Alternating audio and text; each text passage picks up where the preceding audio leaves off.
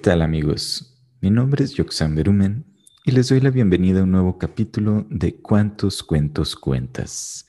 El día de hoy vamos a retomar uno de los primeros autores que leí en este podcast, H.P. Lovecraft. El día de hoy vamos a leer un cuento que se llama El alquimista. Este va en especial dedicatoria para Elena, quien me sugirió retomar nuevamente a Lovecraft. Y dice así, coronando la verde cima de una prominente montaña, cuyas faldas están pobladas por los torcidos árboles de un bosque primordial, se encuentra el viejo castillo de mis ancestros. Por siglos, sus nobles almenas han desaprobado la salvaje y accidentada campiña a su alrededor, sirviendo como fortaleza la orgullosa casa cuya estirpe es más vieja incluso que el musgo que crece en las paredes del castillo. Estas antiguas torres, manchadas durante generaciones por tormentas y derrumbándose bajo la lenta pero poderosa presión del tiempo, formaron en las épocas del feudalismo una de las más temidas y formidables fortalezas de toda Francia. Desde sus torres con parapetos, matacanes y bien construidas almenas, varones, condes e incluso reyes fueron desafiados. Nunca en sus espaciosos salones habían resonado los pasos de un invasor. Sin embargo, todo ha cambiado desde esos años gloriosos.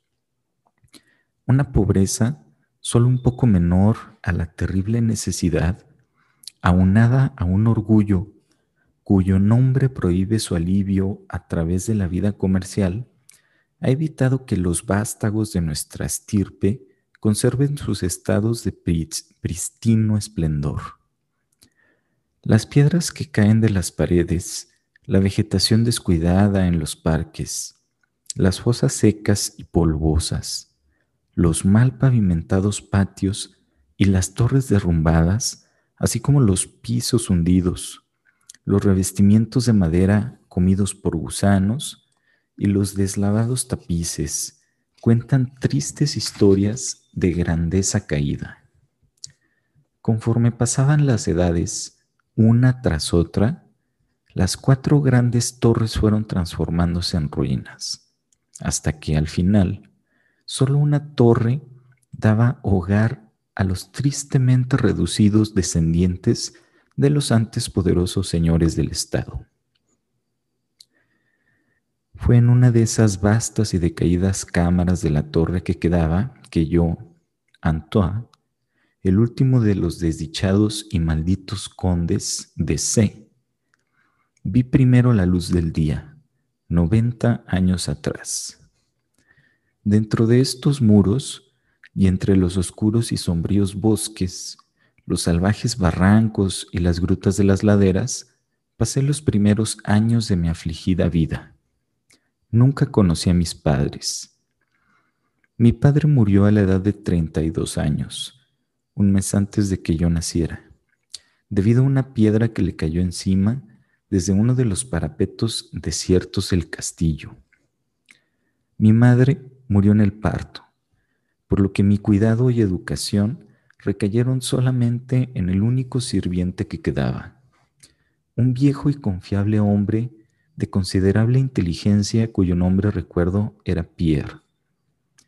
Yo era hijo único y la falta de compañeros, condición agravada por el extraño cuidado que ejercía mi anciano guardián al excluirme de la sociedad de los hijos de los campesinos, cuyas moradas estaban dispersas aquí y allá sobre las planicies que rodeaban la base de la colina. En ese momento, Pierre decía que esta restricción era impuesta sobre mí debido a mi nobleza, la cual me colocaba por encima de cualquier relación con los plebeyos. Ahora sé que el objetivo real de aquella imposición era mantener mis oídos alejados de los ociosos relatos de una temible maldición que caía sobre nuestra familia. Relatos que se contaban cada noche y se magnificaban por los simples inquilinos mientras conversaban en susurros bajo el brillo del hogar de sus cabañas. Así, aislado y dejado a mis propios recursos, pasé las horas de mi infancia ocupando mi tiempo en los antiguos tomos que llenaban la biblioteca llena de sombras del castillo, y en vagar sin dirección a propósito a través del polvo perpetuo del bosque espectral que cubre las faldas de la colina. Efecto, quizás, de tal ambiente, que mi mente adquiriera un tono de melancolía. Los estudios y ocupaciones que tenían relación con lo oscuro y de naturaleza oculta eran los que más llamaban mi atención. Sobre mi propia estirpe se me permitía estudiar muy poco. Sin embargo, el escaso conocimiento que pude conseguir me deprimió mucho. Probablemente fue, al principio, solo la renuencia de mi viejo guardián para discutir conmigo mi linaje paternal, lo que dio paso al terror que sentía cada vez que se mencionaba mi gran línea familiar. Al salir de la niñez, fui capaz de descifrar y juntar fragmentos inconexos de discurso que salían de la lengua necia que empezaban a ceder bajo el peso de la senilidad próxima y que tenían una especie de relación con ciertas circunstancias que siempre me habían parecido extrañas, pero ahora se volvían vagamente terribles.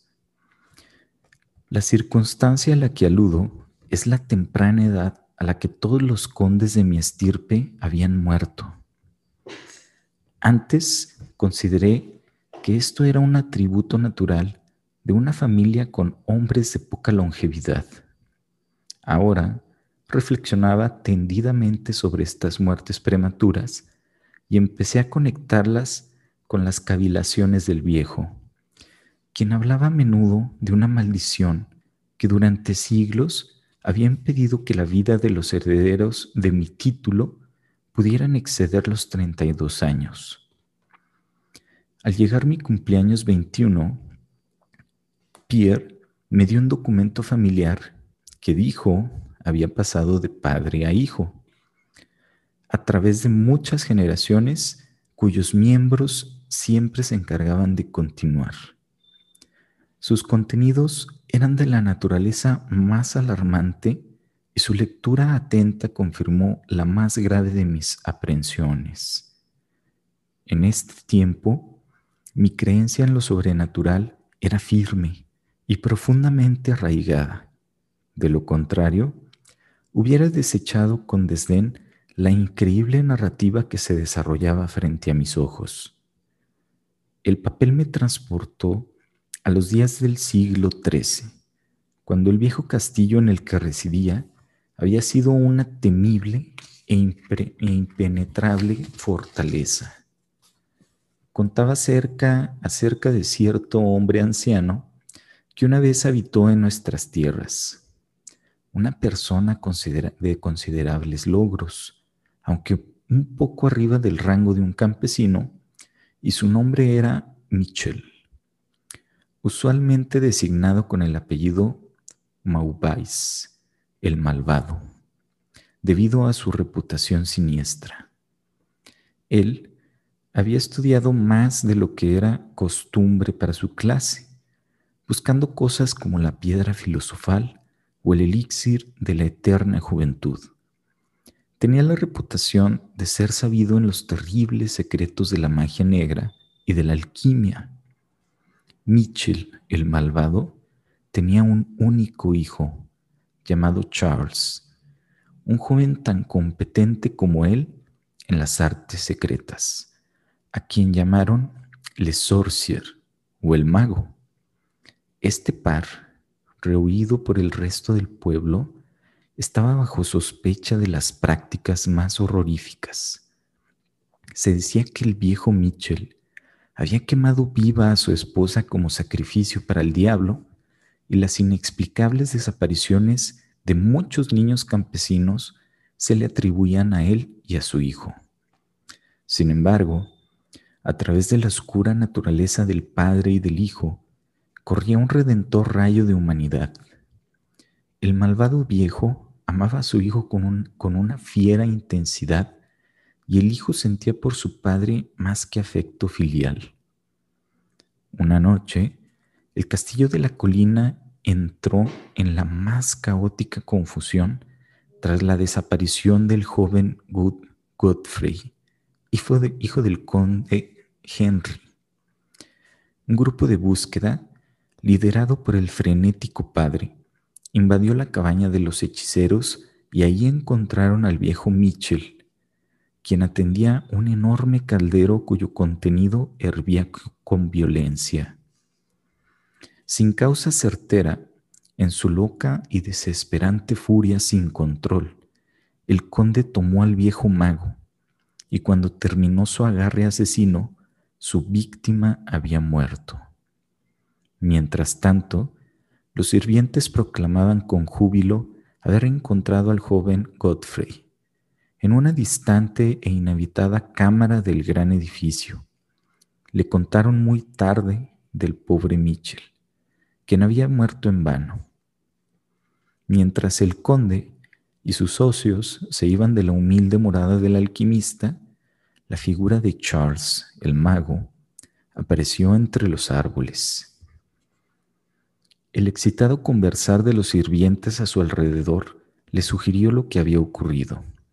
Sin embargo, al principio no lo conmovió la muerte de su padre.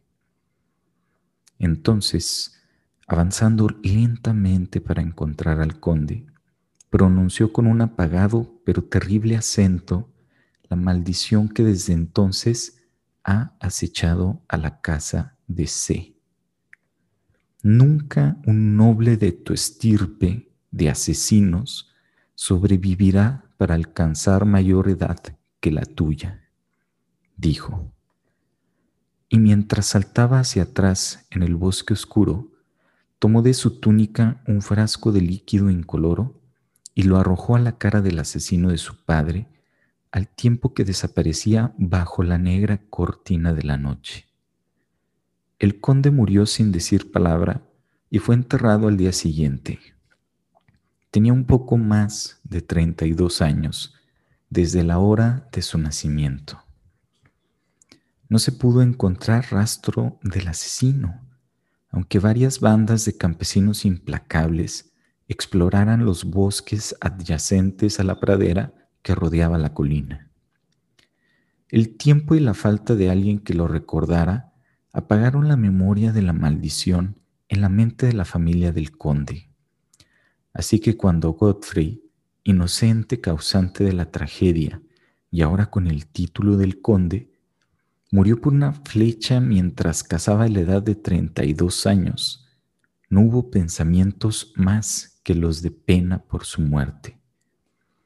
Pero, cuando años después, el siguiente, el siguiente joven conde, Robert, fue encontrado muerto sin causa aparente en un campo cercano, los campesinos empezaron a murmurar que su señor había muerto tempranamente en su cumpleaños número 32.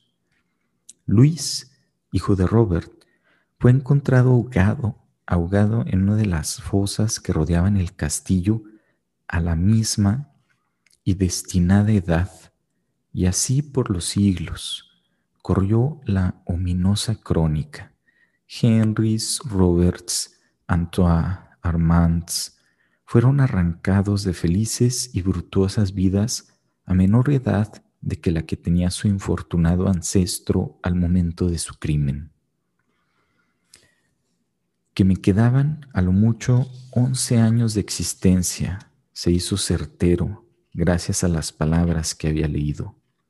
Mi vida, que antes tenía poco valor, ahora me parecía más preciada cada día mientras hurgaba más y más profundo en los misterios del oculto mundo de la magia negra. Aislado como estaba, la ciencia moderna no me causó impresión alguna. Me concentré en trabajar como en la Edad Media, envuelto como habían estado el viejo Mitchell y el joven Charles cuando adquirieron el conocimiento en demonología y alquimia. Sin embargo, por más que leyera, no podía responder a la extraña maldición de mi estirpe. En momentos de inusual razón, buscaba, incluso, una explicación natural atribuyendo las muertes tempranas de mis ancestros al siniestro Charles el Mago y a sus herederos. No obstante, al no encontrar, tras buscar atentamente, rastros de que hubiera descendientes del alquimista, volví a mis estudios del oculto y una vez más ponía mayor ímpetu en hallar un hechizo que liberara a mi casa de su terrible carga. A una cosa estaba totalmente resuelto. Nunca me casaría, pues no habiendo otra rama de la familia más que mi existencia, podría terminar la maldición en mí. Mientras me acercaba a los 30 años, el viejo Pierre fue llamado al más allá. Solo lo enterré bajo las piedras del patio por el que amaba pasear mientras vivió. Así, me quedé solo para cavilar como la única criatura humana dentro de la gran fortaleza. En mi completa soledad, mi mente empezó a cesar su vana protesta contra mi perdición inevitable y casi a reconciliarse con el destino que tantos de mis ancestros habían conocido. La mayor parte de mi tiempo lo ocupaba en la exploración de los abandonados salones y torres en ruinas del viejo castillo, los cuales en mi juventud me habían causado miedo y que, según me había dicho el viejo Pierre, no habían sido caminados por pies humanos durante siglos. Muchos de los objetos que encontraba eran extraños y sorprendentes. Veía muebles cubiertos del polvo de las eras, desmoronándose con la pobredumbre de una, húmeda, de una humedad prolongada. Telarañas en una profusión que nunca había visto en ningún lado y murciélagos enormes aleteando con sus huesudas y extrañas alas por la deshabitada penumbra. Llevé una cuenta muy cuidadosa de mi edad exacta. Incluso contaba los días y las horas pues cada movimiento del péndulo del enorme reloj en la biblioteca contaba tanto de mi condenada existencia. Al fin, me acercaba al momento que había contemplado con tanta aprensión, ya que muchos de mis ancestros habían sido tomados poco tiempo antes de, alcanzar la edad exacta del conde Henry cada instante estaba atento a la llegada de mi incierta muerte. ¿Qué forma tan extraña tomaría la maldición para terminarme? No lo sabía, pero estaba determinado, por lo menos, a que no me encontrara cobarde o como una víctima pasiva. Con renovado vigor, me apliqué en la examinación del viejo castillo y sus contenidos. En una de mis más largas excursiones, en la que descubrí una parte desierta del castillo, a menos de una semana de la hora fatal, que sentí debería ser la hora límite máximo para mi estadía en la Tierra, pasada la cual no podía ni tener ni la más remota esperanza de continuar respirando, fue que me encontré con el evento culminante de mi vida entera. Pasé la mayor parte de la mañana escalando de arriba abajo las escaleras medio derruidas en una de, las torres más dilapidadas. Mientras progresaba la tarde, busqué los niveles inferiores y descendí hacia lo que parecía ser un lugar medieval de confinamiento o una más reciente excavación para guardar pólvora. Mientras atravesaba los pasajes incrustados de nitrato de potasio en la base de la última escalera, el suelo se volvió muy húmedo y vi por una luz de mi centellante antorcha que un cuerpo de agua impedía mi progreso. Al volverme para regresar por donde vine, mis ojos recayeron sobre una pequeña escotilla con un anillo bajo mis pies. Me detuve y con dificultad logré levantarla. se reveló ante mí una apertura negra que exhalaba nocivos vapores que causaron un chisporroteo en mi antorcha. Su brillo desigual me permitió descubrir una serie de escalones de piedra. Tan pronto como la antorcha que bajé a las repulsivas profundidades ardió libre y constante, comencé mi descenso. Muchos escalones conducían a un pasaje de piedra que había de extenderse a lo lejos bajo tierra. Este pasaje probó tener una gran longitud que terminaba en una enorme puerta de roble que goteaba por la humedad del lugar y que resistía con el vigor a mis intentos de abrirla. Después de un tiempo, cesé mis intentos por seguir en esa dirección y caminaba hacia atrás cuando experimenté, de repente, una de las conmociones más enloquecedoras y profundas que la mente humana es capaz de percibir. Sin advertencia, escuché la pesada puerta rechinar y abrirse lentamente sobre sus bisagras oxidadas. Mi sensación inmediata es imposible de ser analizada. Ser confrontado en un lugar tan profundamente desierto como yo había pensado que era ese castillo, con la evidencia de la presencia de un hombre o un espíritu, produjo en mi cerebro un horror de lo más agudo. Cuando por fin me volví y miré el origen del sonido, mis ojos pudieron haberse salido de sus órbitas por lo que vieron. Ahí, en el viejo y gótico umbral, una figura estaba de pie. Era un hombre vestido con un sombrero de casquete y una larga y medieval túnica de un color oscuro. Su cabello largo y barba abundante eran de un terrible e intenso color negro y de profusión increíble. Su frente era más alta de lo normal, sus mejillas profundas y definidas con pesadas arrugas sus manos eran largas como garras y retorcidas de una mortífera blancura de mármol, como nunca antes se ha visto en hombre alguno. Su figura, magra y con las proporciones de un esqueleto, estaba extrañamente doblada y casi se perdía entre los voluminosos pliegues de su vestimenta peculiar.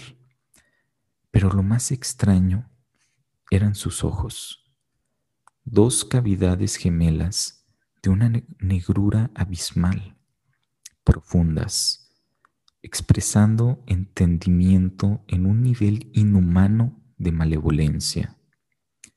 Me veía fijamente, perforando mi alma con su odio y congelándome desde el lugar donde estaba parado. Por fin, la figura habló con una voz murmurada que me congeló con demacrada y latente malicia. El lenguaje con el que se vestía el discurso era derivado del latín y había sido usado por los más estudiosos hombres del medioevo. Lo reconocí debido a mis prolongados estudios de los trabajos de viejos alquimistas y de monólogos.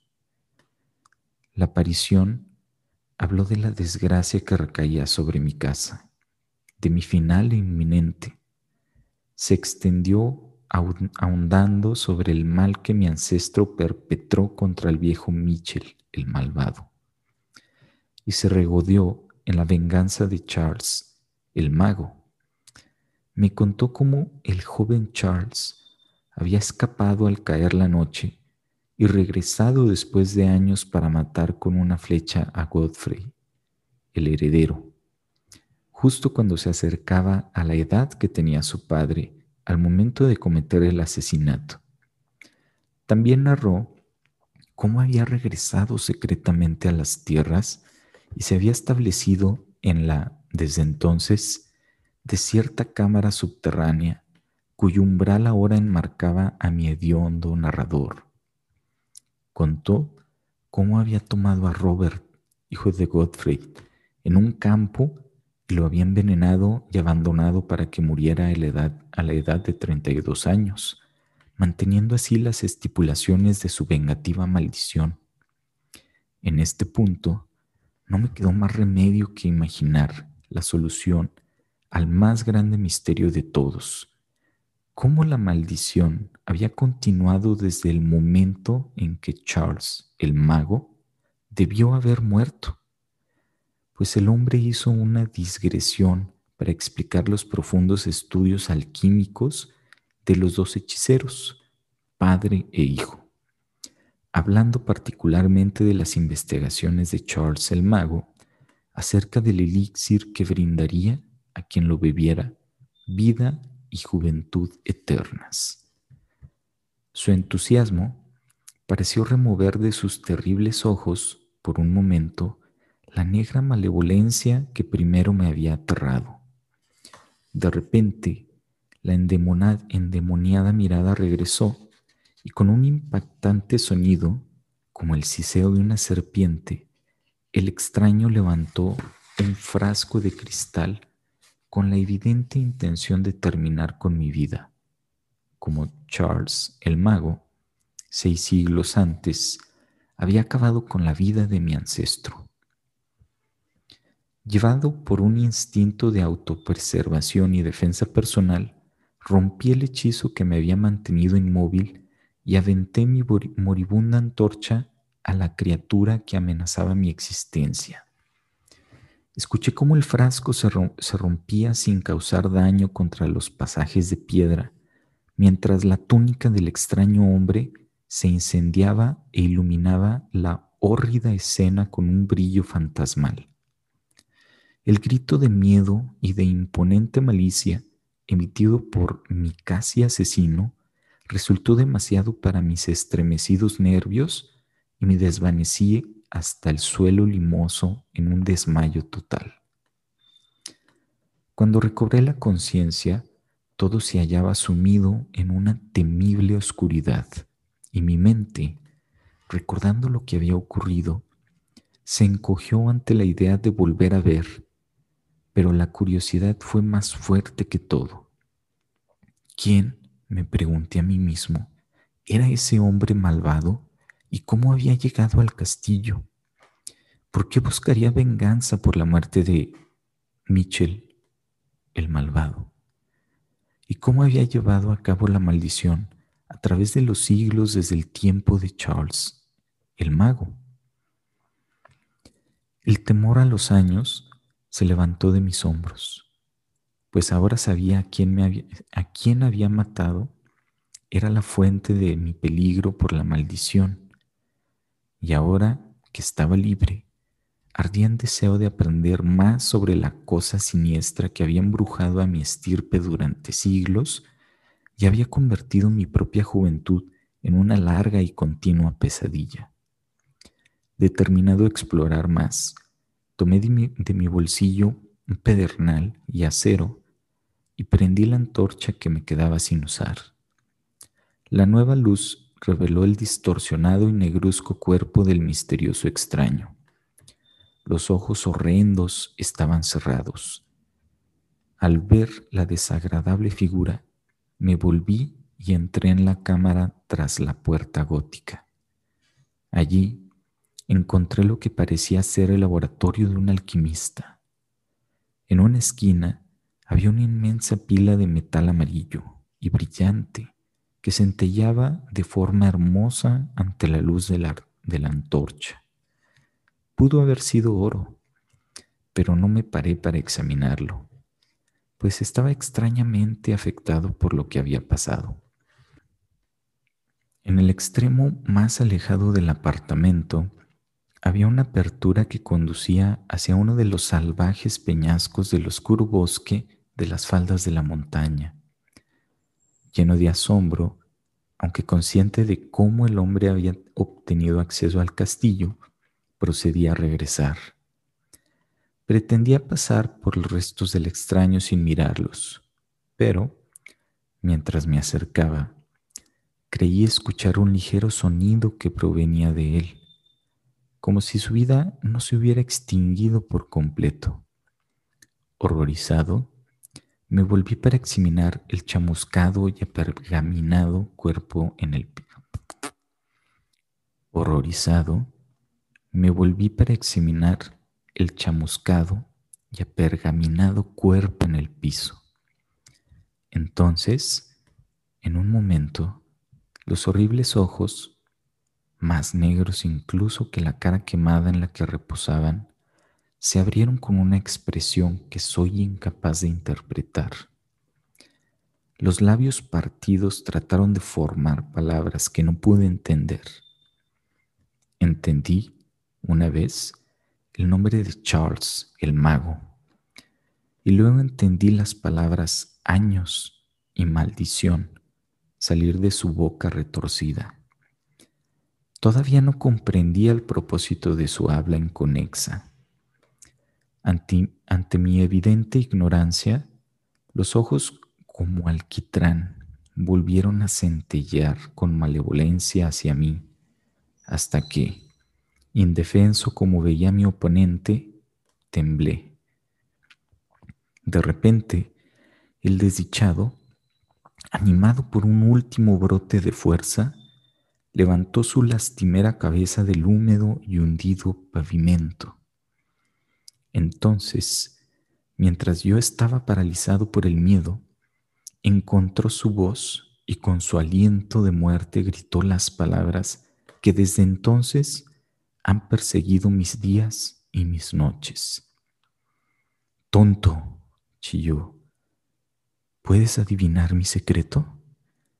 ¿No tienes cerebro para reconocer la voluntad que ha llevado a cabo por seis largos siglos la temible maldición que cae sobre tu estirpe?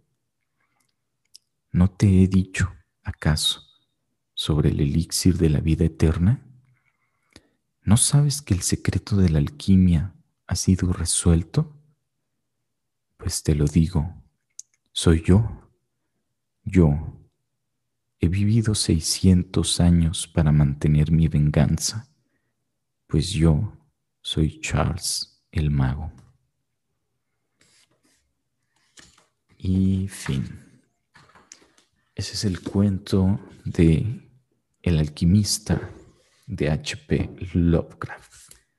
Espero que les haya gustado y síganme en redes para los siguientes cuentos. Si quieren que leamos algún cuento en específico o de algún autor en específico, pueden comentarme ahí en cualquiera de las redes donde aparecerá este capítulo. Hasta la próxima.